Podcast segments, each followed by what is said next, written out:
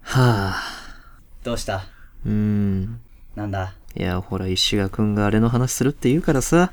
仕方ないだろもう思い出しただけで落ち込むんだよな、あれ。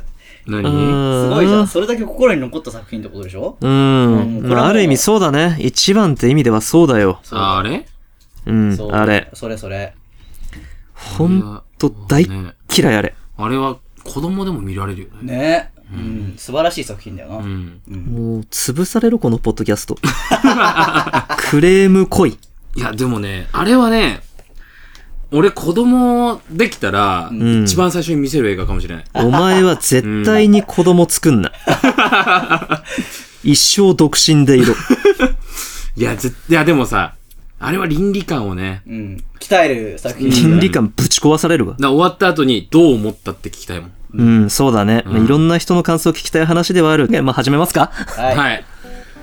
このポッドキャストはいろいろ偏った三者三様の男子3人組が同じ映画を見て感想を語り合ったり好きな作品や気になる作品をプレゼンしたりする雑談系ポッドキャストです、んどうぞうん。ぬるっとお楽しみください、終うん。いやー、2020年、もう終わりですよ。わりますうね、んう。ん。早いね。早いねなんか今年のなんか6月うん ?7 月、ぐらいからうん一応これやってるわけじゃん。あースコタヨシネマ。うんは回で言ったら多分大体20回いかないぐらいなんだけど、そうだね1回ちょっと休止挟んじゃったから、うん、ちょこっとね。そうだけどまあ半年間映画を見たりとか、まあ、その前から俺たちは一緒に映画見たりしてるわけじゃん。い。んそうだ。ね。というわけでまあ初年度っていうかまあ下半期って話になっちゃうのかもしれないけど、ううんんま。あ、今年2020年うん。うん。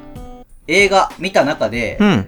個人的にまあ心に残ったり、まうんあ、面白かったり、はいまはいはあいそういったそういおったまあのおの見たうんベストムービーでいいんだよね。そうですね、うんはい今年公開の映画ってわけじゃないんだよわね。けじゃなくて大大丈夫丈で夫す、はいなら大丈夫。うんはいだから何回も見返してる作品とかはちょっと避けてほしいけど、うん。ってう。いう感じですかね、なるほどね。うんはいうんでまあ順番に話していくわけなんだけれども、ええ冒頭でもじゃあまあちょっとちら出ししちゃったから、まあまず俺からいきましょうか、もう早く話して。はいまあ、まずちょっと第一前提としてうん今年、はいはいあの毎年と比べて僕、うん映画全然見てないんですよ、まあうん、世が世だからね。そうヨガヨだったんで、劇場に行けなかったと、うん。でなげかなかね。そうそうそう、ん実。際毎年見てるあのコナンとかう。うんん。今年なかったのね先延ばしそうになっちゃった先ね。延ばしになっちゃってなかったりとか、すごい楽しみにしてた「あのフェイト第3作も僕結局劇場に行けてないんですあ、そうだ、俺も3個目見てないや。そうなんですよ、うん見たいなと思ってるんですけどね、っていうぐらい本当に出なかったんですよ、うん。でエヴァがでも見てないもんね。そうですそうです、うんパイルト・エヴァーガンダム見なかったは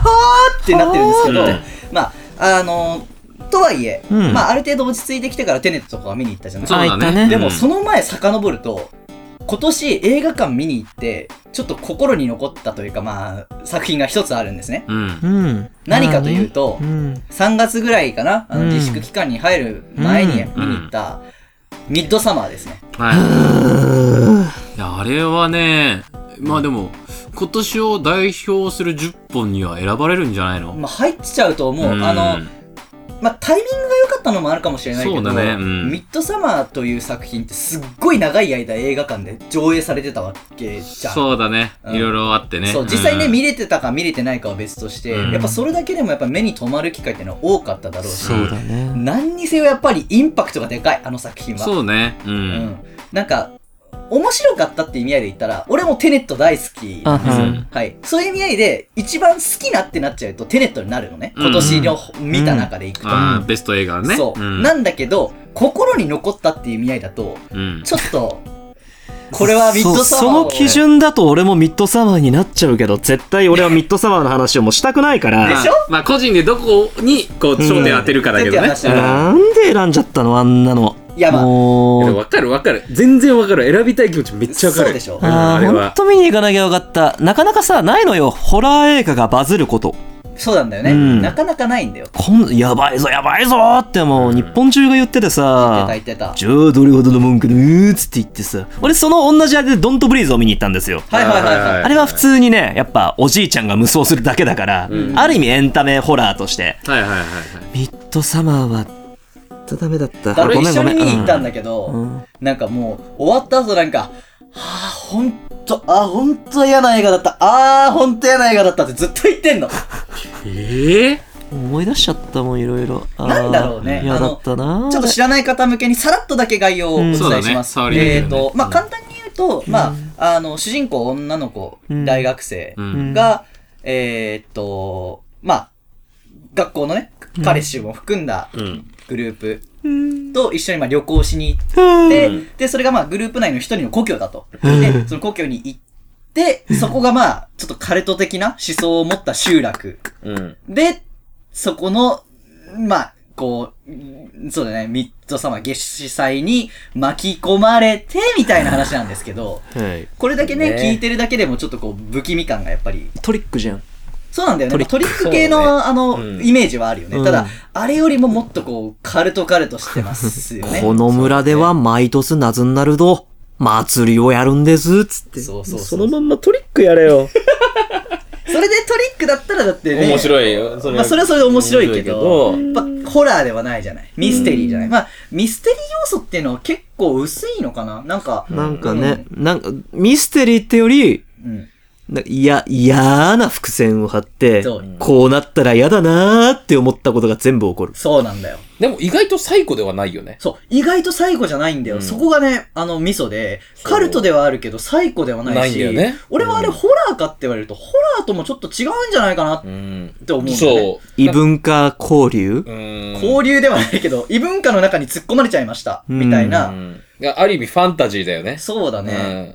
まあ、カルトだな。カルトが一そ番うだねやっぱり言葉としては当てはまる。当てはまるね、本当にね、うん集団心理的なものもあるけどうも、んなんかね、違う世界に入り込んじゃった感が強いよね。そうだね。なんかなんだろうね。こう、いや、あれがすごい嫌なのがね、うんん。あの、嫌なのかとか言っちゃったけど、うん映像、すごい綺麗なのよ。色そう。彩感覚がマジで素晴らしいの。うん真っ白いお花畑でさ、うん真っ白い服着てさ、うん美しくてさ、うんそりゃ血もよく生えるよね。そうなんですよ。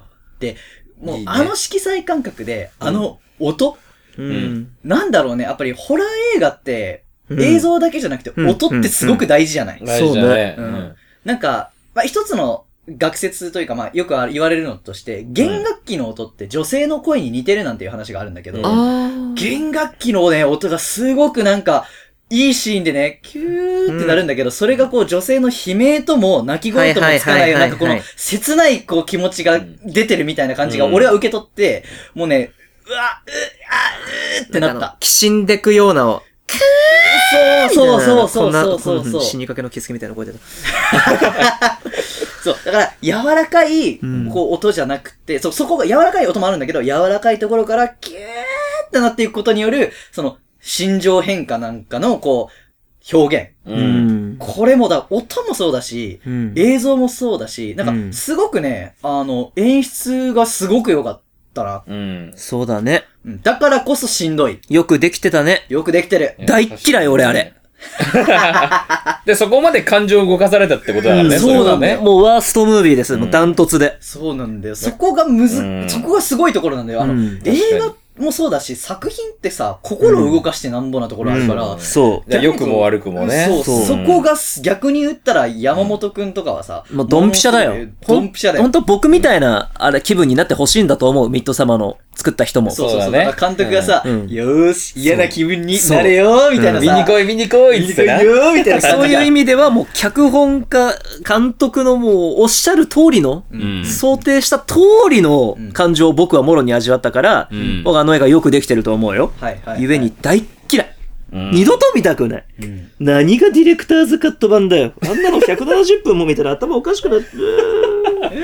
でも一般人の人は多分こういう感想を抱抱くくんだろうね。ただ、映画、やっぱり結構見てるからっていうのと、はい、映画クロト様あれ見てどう感じたんだほら言ってみろ や。なんだろう、いや、なんかね、うん。シンプルに、はい。あのー、辛いなっていうのはわかるよ。気持ちはすごいわかるんだけど、うんなんか興味深いものを見た感 覚。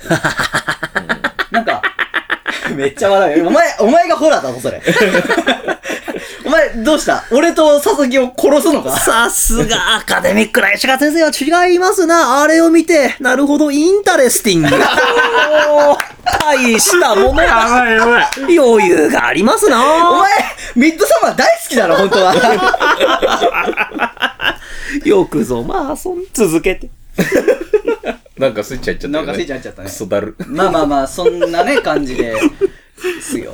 で、まあ、中身に関しては、ちょっと語り始めるとちょっと時間がないので。まあね、結構いろいろね、あるからね。そうあの、うん触りはね、さっき説明したから、まあ、俺がやっぱり推したいポイントとしては、さっきの音うんと、あの、映像のうん色彩感覚うんですね。そこが一番、あの、辛いなーっていう感情を想起させるので、ううんん。仮にだけど、そうだね、俺が見た映画の中で言ったら、まあ、ゲットアウトとかが好きで、もっときつくていいなっうん。て思うんだったゲッら、トアウトは好きだったよ、俺。だかもっときつくても、らあれはし、ちゃんと主人公ががん、抗ってたじゃん、頑張って。だってミッドサマーだって俺怒ってたよ。ミッドサマーは、だんだん取り込まれていっちゃったじゃん。あの、みんなであの、号泣するシーンとか、ほんと嫌だった。ほんとで嫌だも、っゲた、俺ッ。トアウトは、あの、あの一家の思想だから、そうそ多分見れるんだとう。思う。そうそう。だだか、からあいーその、集落じゃないからね集落じゃないから、なる多ほどね分。、あ、そういうことらか。違う、集落じゃないからとかじゃなくて、主人公が、あの、んいや、頭おかしい家族に取り込まれ、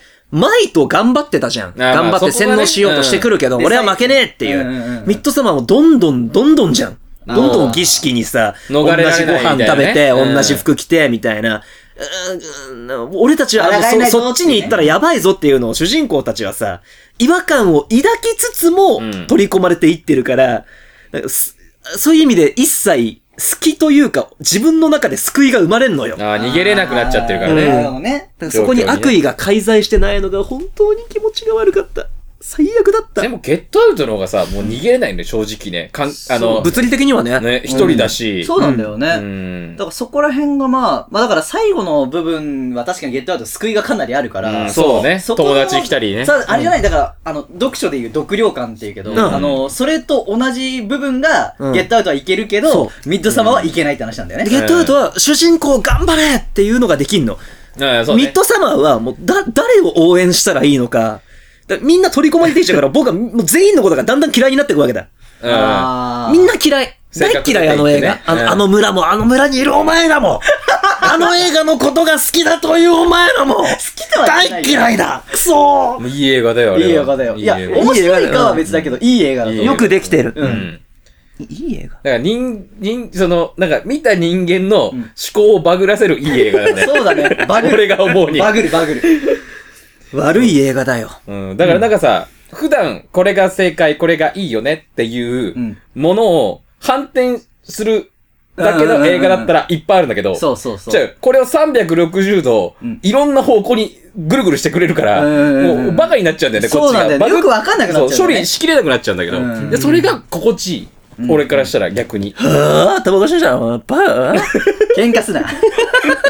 仲直りしろ。いや、だからそれがいいんだよ。それがいい。わかんなうんい。わかんない。結局はだって画面上のこと だから。言うなれば。あ、そうか、そこだわ。あ、うんわかったわかった。あのさ、俺、普段の映画見るときって、入り込んじゃうんだけど、んあそこまでやられると、さすがに俺もう入り込めないの。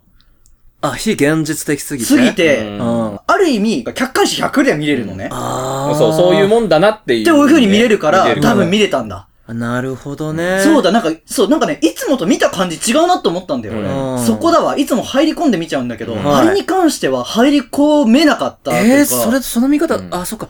そこ行くと俺、村にいたかもしれない。いたでしょ。うんだからだよ。石が、僕の世界にようこそ。 イエえー、でもそれさ、ずるくない何何何 何なんだよ。なん、なんだよ、せっかくさ、あんな、しかもでっかいスクリーンで見てさ、ホルガ村だっけうん、ホルガえ、みんなホルガ村にいよう よ。お前だけいたんだおよ。前、え、ミッドサマー大好きだろ。大っ嫌いだよ。死ぬほど嫌い。でもこっちの世界に入っちゃうと何見たってもう別うんに。えー、それ楽しくないじゃんい。や、楽しいよね。まあ楽しい何それ、結果的に俺を楽しんでんだよ。すげえ楽しくなかった。すぐ出たかったもんな。村からうん、いや、映画館から逃げ出したくなったの初めてだったわ。すごかったもんだって。すぐだって、すぐ、もう、パパパパ。いやー、え嫌な映画だったねーって言いながらだって映画館から出てたんだよ。おっさんかよ、お前。嫌な映画だった。じゃあ、次。ミッドサマーはこんな感じ。次は、はい。佐々木。僕いきますか。はい。僕はね、まあ今年、まあ、い毎年ほどは見れなかったです。やっぱそうだよね。うん半分、だ3分の1ぐらい。だから20本いったかいってないかぐらい。わかるわかる。でも俺もそんぐらい、うん毎年50近くは見るんだけど、そこまでは見ないけど、え、それだってあれでしょ劇場ででしょ劇場で。俺はだって、サブスクとか含めて5、60本だから。あー大体。まあ俺サブスク全部、まあ合わせたら多分、年間150ぐらい見てるそうんだよけね、ど見てるよ。ね。うん。うん。呼吸じゃん。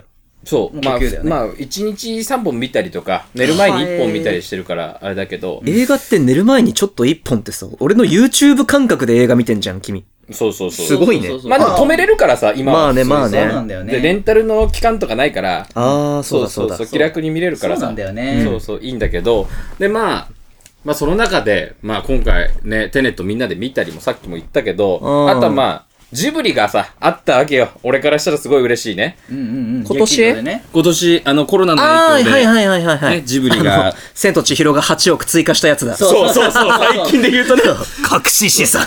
まだ、まだ負けんぞ、鬼滅ってやつ。そうそうそう。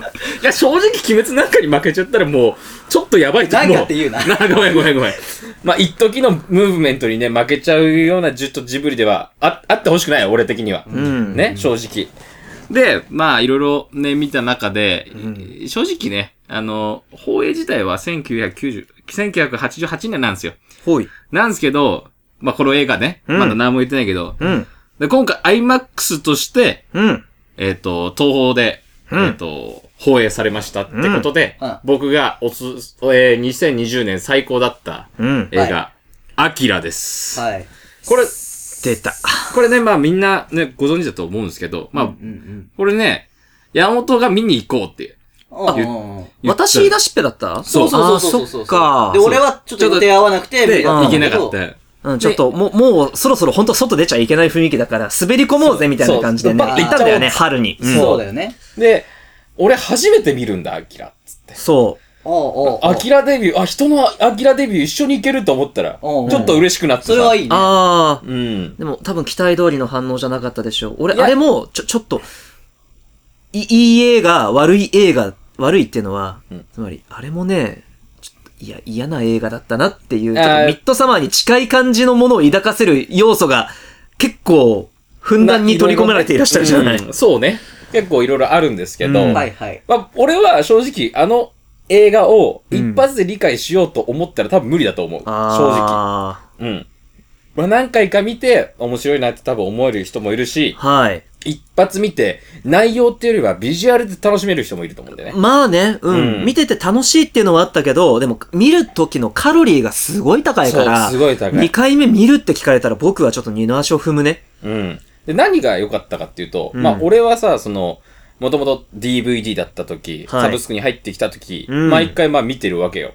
何が好きなのっていう話を今これからするんだよな。そんう。うんまあ、世界観がまず好きなのね。サイバーパンク的な感じはいのはい。うん部分がすごく好きだし、うんまあ、ネオ東京うん。っていうところが舞台なんだけどさう。。うんんうんで、これさ、俺、もうめちゃめちゃ好きな理由として、曲なんだよね。サウンドなの。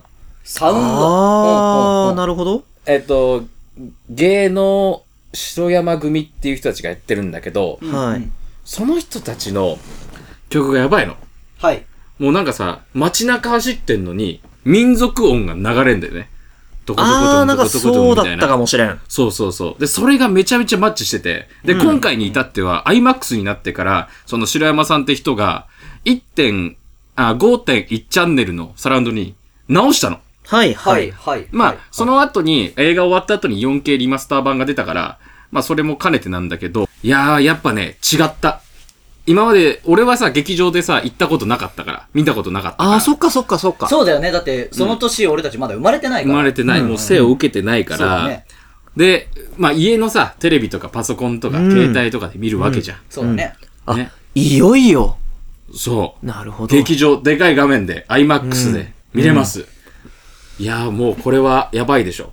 で、いやじうん実際さ、その、東宝とか、いろんなところで、まあ、うん期間空くとさ、やったりするじゃん。やったりす映画るっ。てうんうんうん。でも俺、その地元にそういう映画館がなかったから、まあずそうっだよとね見れなくて、うんそうだよね。で東京来て IMAX でやるってそういう風になって、わ、やばいやばい、これ見るべってなって、うんうんうん何がやばいってさ、その、まあ、絵が全然違うし、違う。画質って画こと質の部分で違うし、まあねあとやっぱさ、1988年にしてはヌルヌルしすぎなんだよね。ああ、よく動いたね。そんな。うんあれ制作費当時にしたらアニメ映画の中で最高の10億円使ってます。おー。っていうぐらい。らい、すごいね、映画なんだけど、うん。まあね、何が見てほしいって言ったらちょっと特になんもないんだけど、見てあーほしいってだけなんだけど、あ、物としてですごも、い好きなそうんだあの映画の何を楽しめばいいのかっていう言語化はでも俺ちょっとしてほしいな。俺あれね、ちょよっと、かった、楽しかったよ。飽きないし、映像作品としては終始見られるんだけど、じゃあ面白かったかって聞かれると、いやー、僕は哲夫くんが残念でならない。そう、まあ正直さ、あの当時映画出た時ってまだ連載してたの。ほいほい。だから、その内容的にも、完結してないのあれ。完結はしてる。え、映画の中だと、途中までを実は描いてるってことえっ、と終わ、終わり方がちょっと違うんだよ。ああ、なるほどね。そう終わり方が違くてはいはいはいエヴァンゲリオン現象だ。はい。そうそうそう、はい終わり方が違うからっていうのもあるし、まあ当時連載してるからっていうのもあるんうんんだと思うんだけど、まあ、まあコミックはコミックで面白いし、うんうんううん。ん。で、さらにこう、まあ映像は映像として面白いし、うんうんで、まあずっとね、噂で流れてるハリウッド版いつやるのか問題もあるし、まあこれはもう正直2003年ぐらいからずっと言われ続けてるし、もう無理だよ。あうん、だだから技術が追いつかないからやらないのか。でも、っていうのもあるあったと思うんだよね、当時は。確かにそうだねうん。まあ、もうスでタもー、スター・ウォーズ話的な感じだけーど。案外ネットフリックスでやるかもしれないよ、唐突に。ね。オリ可ジ能ナル性で。はあるようね。ん。まあ、版権だからどこが今持ってるのか俺もわかんないけど、んうんソニーなのかレジェンダリーなのかちょっとわかんないんだけど。カウボーイビバップもさ、散々ハリウッド映画化するよっていう話何年も前からあって、やいよっいよねとだもんね。そう、ネットフリでね。ドラマ化しますじゃないそうでねすか。そう。あれはでも、なんか、セルガアニメで見てこそじゃないのかもいやあったほなんとね。何があんなに良い、良い、良いうん、わかんなかった僕にはあの映画難しかったよ、やっいやぱり。俺実は見てないんですよ、アキラ。うんまあ。ね。うでんもとりあえず見てみる価値は全然あると思う。なるほどなんね。かね、つまんなくは決してない。映画見るってよりは、その、アーティスト的なものを見る。うんアーティスト的な、ううんん、アートを見る感覚に近い。アそうーティスティックなんだ。はうん。あ。色彩しかり、その、音建楽物、音楽、建物のその、形状だったり、うん、そうね。あの、1988年に思い描いてた、うん2019年ってこれっていう、はいはい。なんか思いというか願いあーだし、まあ、実際さ、まあ噂もあったしさ、あのーオリンピック開催できなかった、出ちゃったよ、みたいな、 あったうんね。あったしそ、正直あれのおかげで、あの、今、印刷回数が100、100超えちゃったんだよね。あ、そうなの。そう。初版から今そうだよね。 100、 100班ってことでしょそうすげえよな、100班って。すごいよ。聞いたことないな、あんまり。ねうんありえないよね。それやばいでしょ。いあー第1巻がかな。うんうんううんん。100、派になってて、うん。でまあ、とにかくね、まあ、ななんかこう、衝撃を受けたいって思ったら、うんやっぱそれを見たくなるあ。うん。深く深く作り込まれてるっていうのはひしひしと感じたけど、うんいわゆるエンタメ的なあれでは、ちょっとなんか全然、いやでも全然でもないんだけど、うん。あんまり正しいエンタメの起承転結を踏んではないよね。うんではないね。うん。展開としては、そう、友達が変な感じになっちゃって。そう。だからもう、正直さ、うん。あの、ま、街の、うん。なんかヤンキーが暴れてるとこから、うん政府が関わりうん、宗教が関わり、最終的には宇宙まで飛んじゃうっ ていう、そういう映画なの。そうだったかもしれだないから、追いつけない人もいるんだよね。なるほどうね。ん。理解力とかいう問題じゃなくて、うん展開が超展開なんだ。そう、うん展開がすんごい早いから、そうねうんそうそう。で、結局、アキラくんは出てこないしね。最後しか。ああ、そこれうだ。、これ、みんなね、アキラ見ると 思うんだけど、あアキラは主人公じゃありません。金田なんだよね。そう。金田と哲夫が主人公。はうん。金田明じゃねえのよ。そう。だからみんなが持ってる、あの赤いジャケット着た、んあ後ろに、バイクでギューンやそうるそう彼は、ねあれは金田で す。アキラじゃないのあれ明じゃないんだカねップヌードルはカップヌードル食ってるのあは、ああれれは大大友作品のあれフリーダムです。あ、そう、フリーダムだ。違うわ。それは違うんです。あれはまた月に行く話で、浪川さんが声優やってそうるやか、つ。違う。な。うんはい。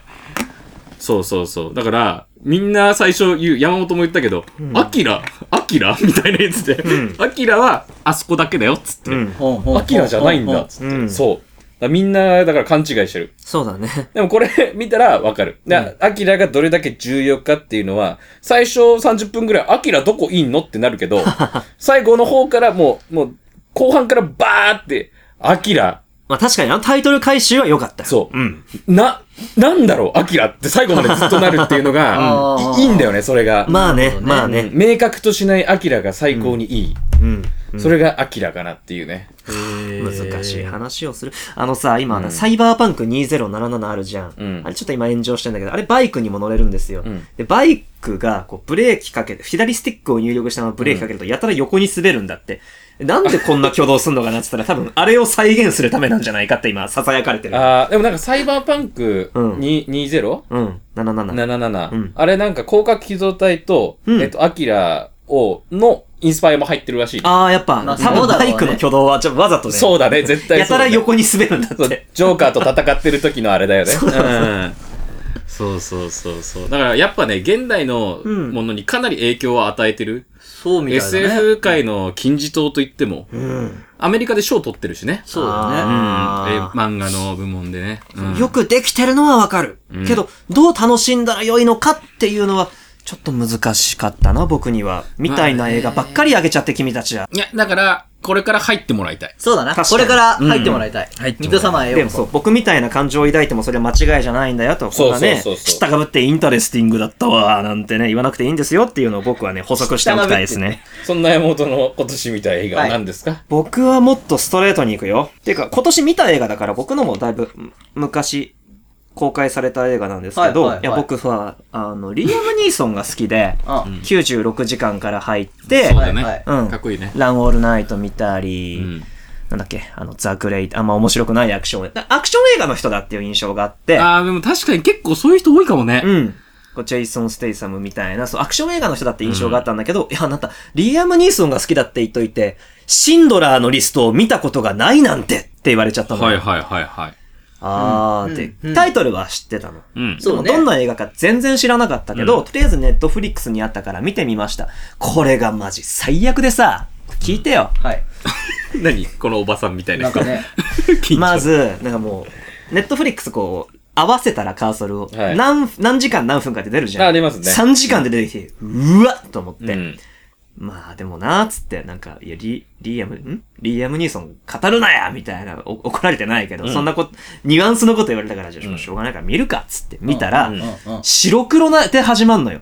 うはいはいわはっいと思って、うん白黒で3時間、あ、出たと思って、んこれやばい、ちょっとクロートに勧められた感出たわと思って、はいクロート向けのやつだっつって、うん俺、あの、バカだからさ、 誰にとか思ったカラーで CG ガンガン使って、こう、ええ100分、90分から100分のアクション映画とかが一番好きだから。うんちょうどいいよな。うん。で、ちょうどよく人間ドラマ、家族愛とか描いてくれたら、それがベストっていう。で、だとで、最初、リアム・ニーソンはね、二次大戦中の話で、ナチス・ドイツが台頭してる頃の、ドイツで実業家やってるんですよ。んはだいかはいら、はい。そう、リーソン、すごいお金持ちです。オスカー・シンドラーちゃん。これ実話です、ちなみに。んうんうんスピルバーグの実話が書いた実話です。うん。はい。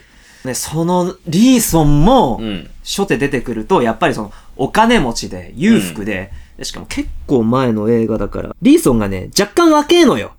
若干若えし、多分役作りでわざとだと思うのだけれど、んちょっと太ってたんだよね。ああ、なるほどうねん。そう裕福な感情を出すためにうねん。出たと思って、うん。やっぱリーアム・ニーソンっていうのは、なんかやつれてて、うん老けているから良いのであって、うんうんうんうんなんか若いし、あ1994年か、26年前のね、うんうんうん。ちょうど生まれた。リーソンだからちょっと若いなーって白黒でしもちょっと丸いなーってこれちょっと、ついなーくろうと向けだーうんまあ見るかーっつったら、ここからじゃあちょっとあらすじ説明していくと、ドイツで実業家でお鍋とか作ってる会社やってて、うん当時ユダヤ人めちゃめちゃいじめられてます。はいはいはいいじめ、なんかもう劣等人種としてさ、蔑まれてるわけだから、迫も害されてるね。当時のねうホロコーストの真っ只中ですよ。はいははいい。で、リーソンは、いや、シンドラーは、うんシンドラーはそこに目をつけて、ユダヤ人をめちゃめちゃ安い労働力として雇いまくるわけ。うん。なるほど。人件費かかんねえからそういうことさ、だよほんねでどんどん会社でっかくしていっ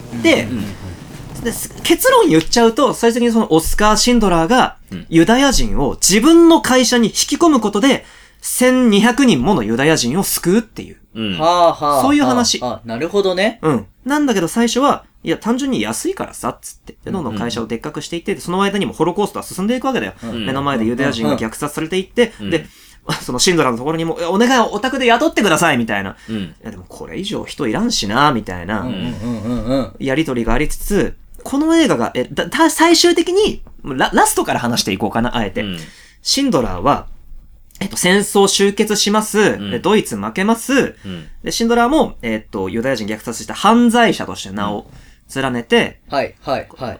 えっと、指名手配みたいなのされちゃうんだけれども、うんそこに多くのユダヤ人たちが彼の功績とかを書いたものを署名して、彼はうんうんうん罪に、罪人じゃないぞうん。で、シンドラーは結局逮捕されない、なるんだけど、その時にシンドラーは、泣きながら、これラストシーンから話しちゃうね。もう名作だし、これ話したところで何のネタバレっていうか、むしろ、そこを、何の支障もないから、うん。彼は最終的には泣きながら、もっと救えたはずだって号泣しながら、うん。自分を、なんか懺悔するの。うんこうんうんうのん、このシャバッジを売れば、この金の指輪なんか、このもっと贅沢しなければ、あと、この指輪を売ってれば、こう、何万ドルぐらいになるから、あと二人は雇えたはずだ。もっと救えたはずだ。つって、泣きながら後悔して、結局その後、まあ数十年後、つって、今でも、その、シンドラーに救われたユダヤ人の子孫たちが、彼の命日になると彼のお墓を訪れる。なんていう終わり方をするんだけど、うんうんうんうんつまり、とどのつまりこの、最初はあくまでお金儲け、会社のためうにんユダヤ人を雇っていくっていう、一切の偽善のなさうん。うん。うん。が、だんだんシンドラがそのユダヤ人たちが、えっ、と、無意味に殺されていく様に、胸を痛めていって、うん。最後はユダヤ人をもっと救いたかったっていう、に至るまでの経緯が、ほとんどセリフじゃなく、彼の演技とか彼が醸し出す表情とか、ほうほうほう。オーラで、うん。彼がだんだんこう、ユダヤ人に対する思いが変わっていってる様子を、そう脚本じゃなく彼の演技で表してるのが、うん。はいはいはい。何の押し付けがましさとか、偽善、でも、偽悪的ですらない、うん。商売でやってただけっていうのが、だユダヤ人の近くにいることで、彼らを心配してしまう。最終的にはももっと雇おう、もっと雇おうなんてなっていくまでの道のりがね、いい。だし、白黒映画にすることで、この頃別に1994年だからカラー映画にもできたんだでけきど、たよね。そうね。ジュあラシのッねクパークやってるしね。だからポーランド、アウシュビッツの様子とかが、資料映像に見えてくるのよあー、それはやばいね。そう、本当のあれに見えてくる。なるほどねの中で、あくまで会社の、あくまでの実業家として活躍するリアム・ニーソンだから、なんかドキュメンタリー映画みたいに見えて、なる来ちゃうほんだよど、ねなるほどね。あえて、そういう風な演出をすることで、まあじもともと実話なんだけど、その実話感、がさらにあ、ーそういうことだね。虐殺性も、なあんまり血みどろとかにしないでも、うん。そういうホロコーストの悲惨性とかも、まあ、ススピルバーグだから上手に描いてて、うん一個印象なのが、一個だけカラーになるシーンがあって、うん。こう逃げ惑うユダヤ人たちがいるわけですよ。追われてて。一人だけ赤い服の女の子がいるの。ほう。で、その赤い服の女の子を、えっ、と、シンドラーは、リーソンは丘の上から見下ろしてるの。うん。で、まあ別に直接ユダヤ人助けちゃったりとかするわけにいかないから、うんただ見守るしかできないんだけど、まずいちょ多分、頑張れ頑張れって言わないんだよ。うん頑張れって思ってるんだろうな、みたいな顔でリーソンはずっと見下ろしてんだよ。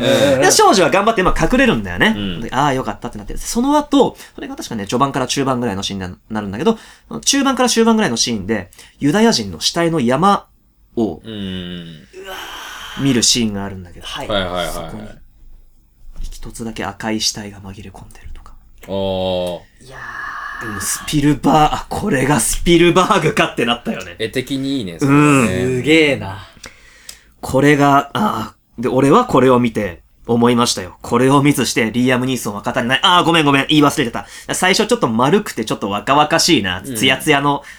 はいはいはい。これね、ほんと何ヶ月かけて撮ったのか知らんけど、だんだん老けてく。うーん。びっくりした。逆かもしんないけどね。あ、もしかしたらね、うんああ、そうかもしれない。だんだん、俺たちが知ってるかっこいい、悩める、うん。痩せ細リーアム・ニーソンなんかの、こけたね。あれになってくのよ。あー。俺が見たかったリーアム・ニーソンはこれだよ、すげえ痩せたって思うと最後の、もっと救えたはずだっていうリーアム・ニーソンの全力のお芝居が見られます。うん。すげえじゃん。これは見た方がいいぜ。熱いね。うん熱いで、このアウシュビッツ系の映画、ナチ系の映画を見たことない人で、やっぱこの二次大戦中の一番の悲劇としてさ、うん語られるこれをもし見たことがない、ちょっと、やっぱそういう映画難しくて見たくないぜっていう人は、頑張って、このポッドキャストをきっかけに、シンドラーのリストだけちょっと頑張って背伸びして見てみてほしい。白黒で3時間だけど、これは大丈夫。僕が大丈夫だったから。そうね。そうね説。得力がすごいな。そう、映画バカの太鼓判をここに押します。シンドラーのリストは一見とっつきにくいけど、大丈夫っていう感じですかね。見たうん。今年のベストムービーは僕にとってはこれだった。なるほどうんね。まあ、ナチ系で言ったらね、俺が一番好きなのは、イングロリアス・バスターズ、タランティーノの映画なんだけど、タだランっテてィータノ。ラちゃんじゃん。タラちゃんだタからラちゃんはダメだタラちよ。ゃん最高よ。タラちゃんはまあ、これ見て、うんイングロリアス・バスターズ見たら、んもうあなたはナチを語っていい。この二つ見たらね。え 俺の中では、俺の中では。そう、そうだと思っちゃう。ううんん。うんうん。って感じかな。なるほどねまた見たくなまあこれはね、また見たい。重めで長めだけど見る価値はあると。ちょっと面白そうだなと思いました。うん。個人的ぜにひとも。うんこれはね、結構ネットフリックスとプライムビデオかな、現状。入ってます収録してるはいはいはいはい。いいです感ねじ。でしたね。よかったね。まあ、 2020映画。今年はなかなかね、見に行く機会はなかったけども、まあ来年はいけるといいね。そうだね。年はね、来年もう1月から来年、そうそうそうそう。エンジンかかってっあ、かそうら。だね。なんだ、なんだ、エヴァとえっ、と、フリー以外。フリー以フリ外。ーあ、出た。なんかゲームの中に入っちゃうんだっけそう。うんうんうラん。イアン・レイノルズ主演の、デッドプールのね、役者さんね。うんうんうん。であと、キングスマン、フキングスマン。まあァーストエイジ。まあ、このね、もうこの作品だけでも結構1月暑いですよ。熱い。忙しくなりますな忙。しくなりますな。いや、来年はマジ楽しみだね、映画。 2021年はいっぱい映画館に行けるといいねっそうだてね。いう締め方でよろしいですかね。はい。は。はいい。ということで、お相手は、あれそういえば今日冒頭に自己紹介ってしたっけお、あなた覚えてない私もやってないと思う。俺しないと思うあけど。、じゃあちょっと順番前後したんですけど、えー、皆さんこんにちは。カテオリシネマの山本と。石形ということで、えー、お相手はカテオリシネマの山本と。石形佐々木です。なんこれなんなんという茶番だ。 !2 回でなんだよ、ほんと。